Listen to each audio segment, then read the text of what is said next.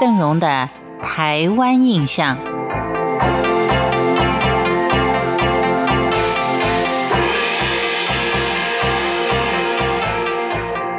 最近一不小心看到电视上所播出的布袋戏，其实邓荣是看了很久啊，才看出来那是布袋戏，而不是真人所演的。但是它的布景或是灯光效果，甚至于用上了最高的科技啊！以前看到仅仅是有干冰啦，或者是有几道光芒，现在已经不够看了！甚至于还加上了动画的效果。真的感觉不出那是我以前所看到的布袋戏啊，那种趣味、那种草根性的言谈，好像已经大大的对于我们所认知的布袋戏打了一个大折扣。那什么样才叫做传统的布袋戏呢？邓荣介绍您到台湾北部台北县的李天禄布袋戏文物馆去参观一下。但是要先提醒您，要参观李天禄布袋戏文物馆，可是要事先预约的，不然您可能会扑空哦。在假日呢，它是会开放参观，也有专人导览，有时候也有布袋戏前后场的教学跟实际的操演活动。这所文物馆是由前财团法人李天禄布袋戏文教基金会负责经营的。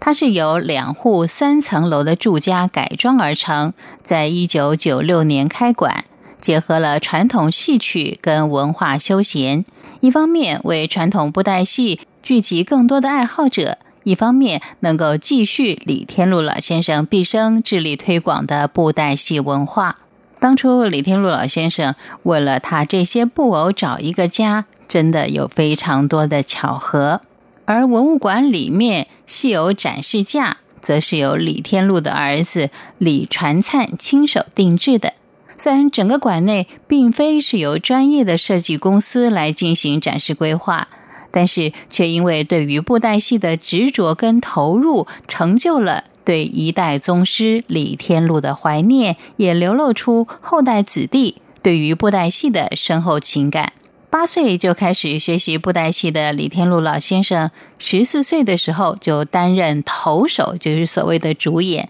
二十二岁的时候，创立了易婉然掌中剧团，凭借着十个手指头打出天下。一直到一九七八年宣布易婉然封箱，不再进行职业表演之后的二十年岁月，开始从事的就是布袋戏的教学跟推广。希望能够达到文化新传的目标。一九九六年，为了使传承工作更加的顺利进行，就在台北县的三支乡成立了李天禄布袋戏文物馆，并且在一九九七年发起成立财团法人李天禄布袋戏文教基金会。在文物馆里的陈设算是比较简单的，戏偶跟戏台虽然只是静态的展示文物。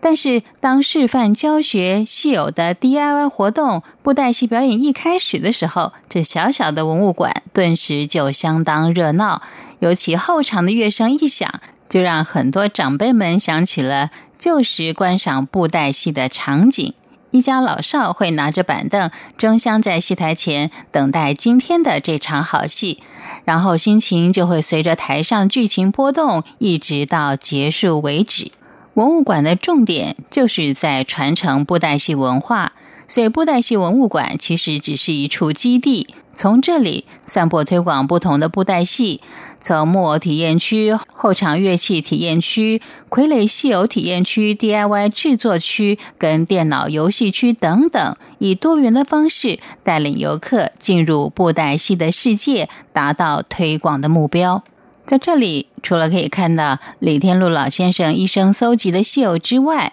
还有一座跟随李天禄演出的彩楼，以及其他布袋戏相关的文物，其中不乏百年以上历史的戏偶，是相当珍贵的文化资产。今天为您介绍的是位于台湾北部台北县的李天禄布袋戏文物馆。感谢您的收听，我是邓荣，台湾印象，我们下回见。